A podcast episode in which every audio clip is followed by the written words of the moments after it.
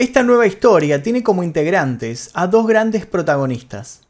Por un lado tenemos a John Edward Jones, un explorador de montañas, y por el otro tenemos a la cueva Nati Patti, que traducido sería algo así como la cueva de la nuez. Esta erosión natural en la Tierra maneja una oscuridad un tanto simbólica y a la vez real, porque desde las entrañas del suelo de Estados Unidos el cuerpo de John Jones todavía sigue atrapado ahí. Pero antes de comenzar tenemos tus 10 segundos. Los de hoy son para Leo Fitness y MMA. Este es un canal sobre peleas de MMA, fitness y actividad deportiva. Te dejo un ejemplo de uno de sus videos. Minutos, y es que Dana White, el presidente de la UFC, le salió al paso a todo, a todo este brete, todo este chanchú, todos estos rumores. Si te gustó este contenido, te dejo el link del canal en la descripción para que te suscribas. Confirmar que habrá pelea el 10 de julio. Ahora sí, comencemos. John Edward Jones estudiaba en la Escuela de Medicina en Virginia, Estados Unidos. Estaba casado y tenía una niña de un año. Además de su sueño por ser un médico, siempre se había interesado por la espeleología como si fuera un hobby. La espeleología la podemos definir como la ciencia que estudia las cavidades, aunque hoy en día se ha convertido en un deporte. A partir del siglo XVII fueron varios los exploradores que comenzaron a visitar diferentes cuevas y simas. Le gustaba investigar y meterse en las formaciones naturales de las cuevas. Él y su hermano Josh desde chicos sintieron el amor por la exploración. Siempre acompañaban a su padre cuando éste realizaba expediciones en Utah. La familia Jones habían viajado a Utah precisamente para pasar las vacaciones juntos. Su hermano y un grupo de amigos lo esperaban para rememorar los viejos tiempos. A todos les pareció una buena idea practicar espeleología en las cuevas de Utah y emprendieron el viaje antes de celebrar Acción de Gracias. El lugar que habían elegido era Natty Patty Cave, una cueva que se encuentra al sureste del lago Utah. Era tal la fama de ese lugar que anualmente recibía más de 50.000 visitantes, pero más allá de estos enormes números, la atracción bajo tierra no tenía el suficiente control. Okay, okay. Nutty putty. Nutty cup putty putty. Nutty putty. And when we go in, there's gonna be this hole about this big that you crawl through. It's gonna be pretty dirty. Una gran cantidad de exploradores ingresaban a altas horas de la noche y no tomaban las medidas de seguridad adecuadas, poniendo en riesgo sus vidas y la estructura frágil del lugar. Debido a estos hechos que cada vez eran más habituales, el 24 de mayo de 2006, después de que una zona de la cueva estuviera en peligro de derrumbe, decidieron instalar una puerta y el lugar cerró temporalmente. A principios de 2009 se estableció una administración y se impuso un proceso de solicitud para entrar y así garantizar que se cumplieran las precauciones de seguridad. El 18 de mayo de 2009 la cueva fue reabierta al público.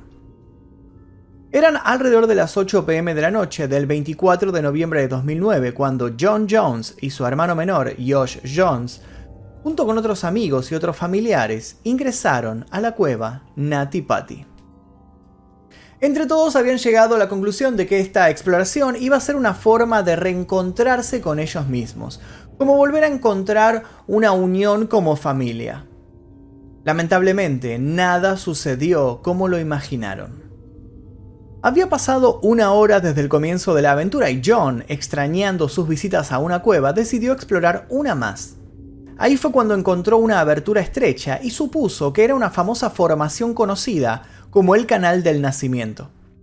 Este era un estrecho y aterrador pasaje por el que los espeleólogos debían ingresar con cuidado, ya que como el nombre lo advierte, la persona que quisiera atravesarlo lo debía hacer metiéndose de cabeza, como un bebé cuando nace.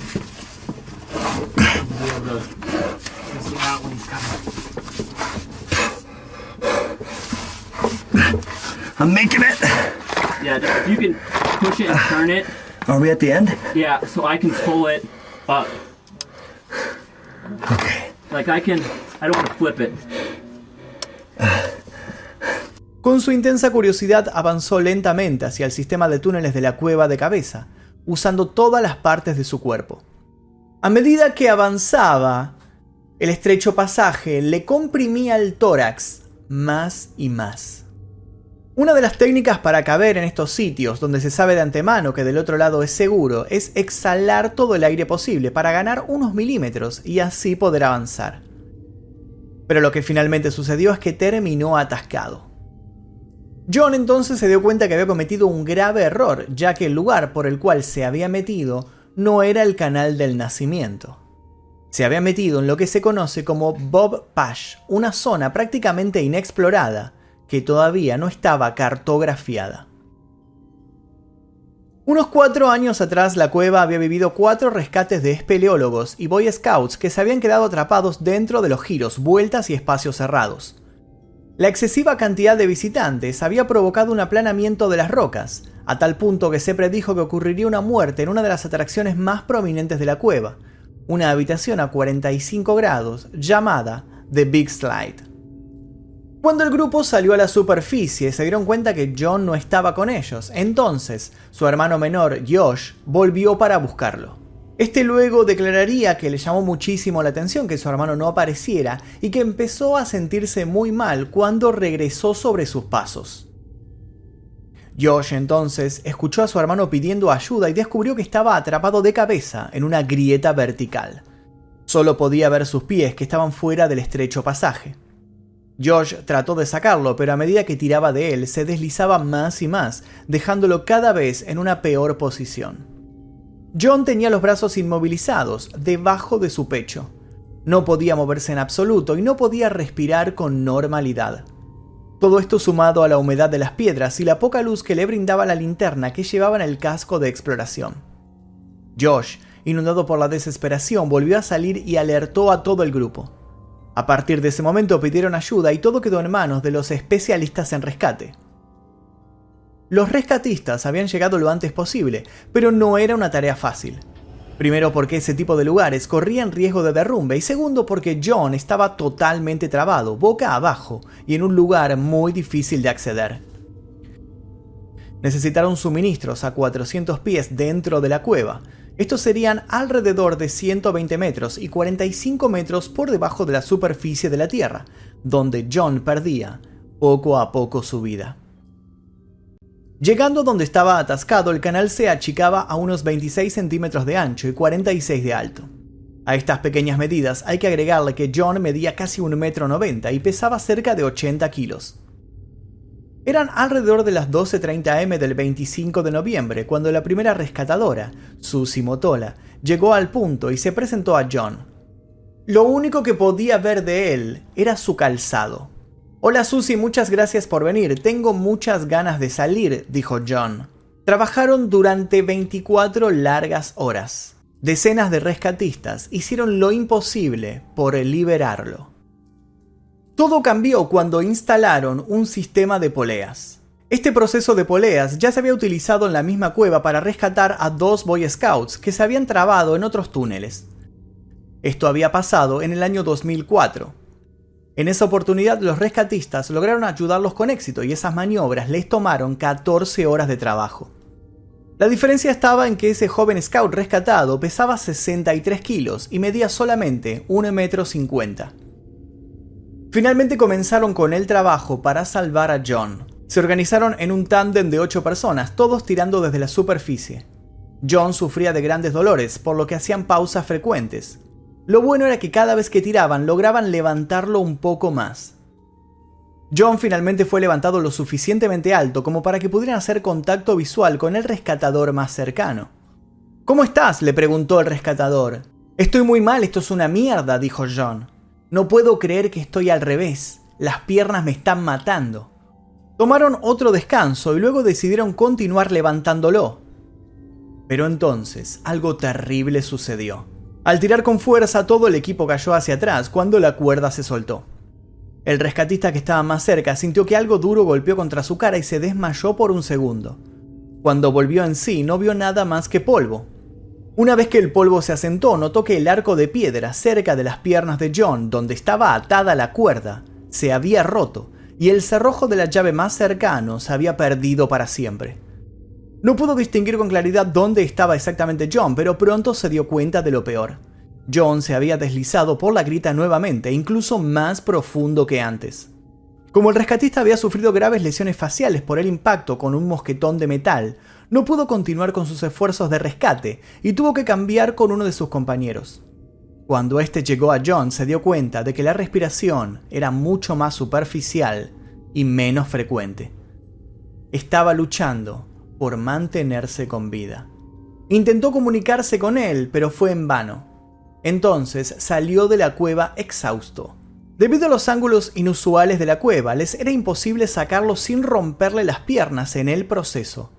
La operación de cuerda y polea había fracasado por completo y no había otro plan viable para salvarlo. El cuerpo de John estaba en un ángulo de inclinación de más de 70 grados.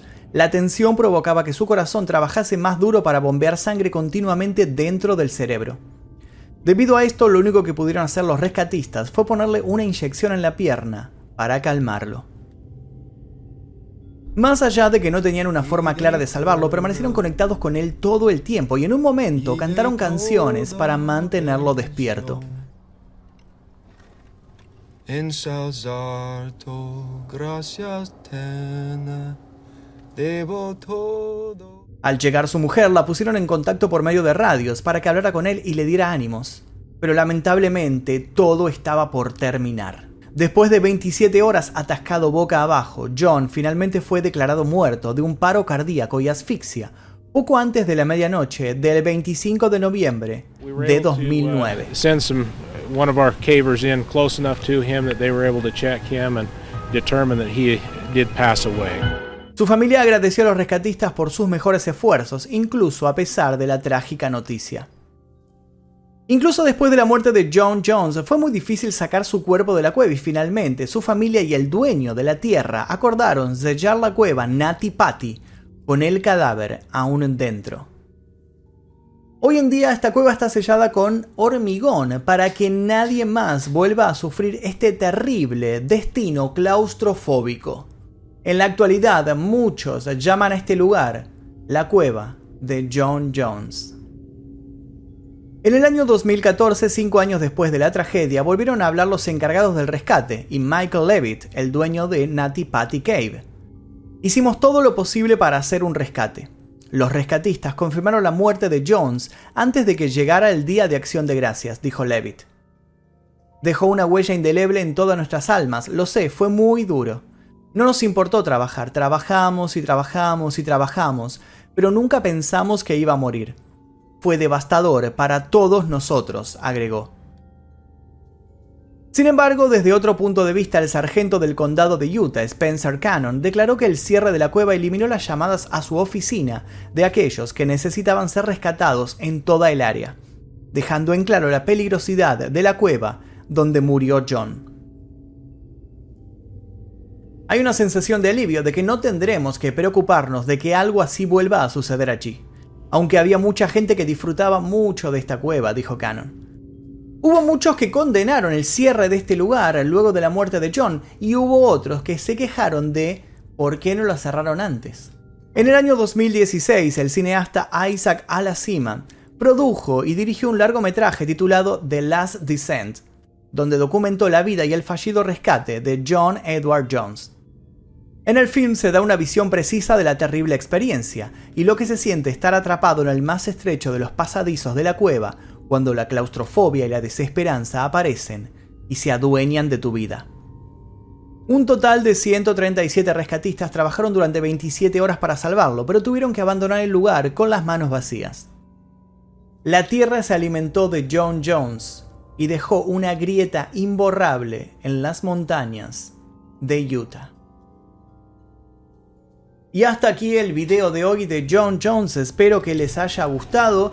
Les quiero contar que a partir de ahora todos los miembros del canal, que son la gente que está ayudando a que este canal siga adelante, a que se financien estos videos a pesar de que YouTube los sigue desmonetizando, aparecen aquí al costado o este costado, no sé, en algún costado van a aparecer, eh, así que los van a poder ver aquí a toda la gente que... Eh, se unió a la membresía de este canal. Para unirse simplemente tiene que tocar el botón que dice unirse aquí debajo, elegir la membresía número 2 Maestro Oscuro y luego también dirigirse a la pestaña comunidad de este canal donde encontrarán la lista de los videos sin censura que están subidos a otro canal para evitar problemas con YouTube. Además de eso, los invito, si es que les gustó este video, a dejar su like, a suscribirse, a activar notificaciones si es que todavía no lo hicieron. Y les dejo la lista completa de videos, la lista de reproducción, para que puedan ver todos los que estuvimos subiendo. Incluso hubo varios que YouTube no los estuvo recomendando. Así que eh, revisen, revisen esta lista, se las dejo aquí debajo en la descripción y en el comentario fijo, aquí debajo también, para que vean, porque capaz, tal vez, tal vez a algunos se les escapó. Por lo pronto me despido, espero que les haya interesado este caso. Mi nombre es Magnum Mephisto, nosotros nos veremos seguramente en el próximo video. Adiós.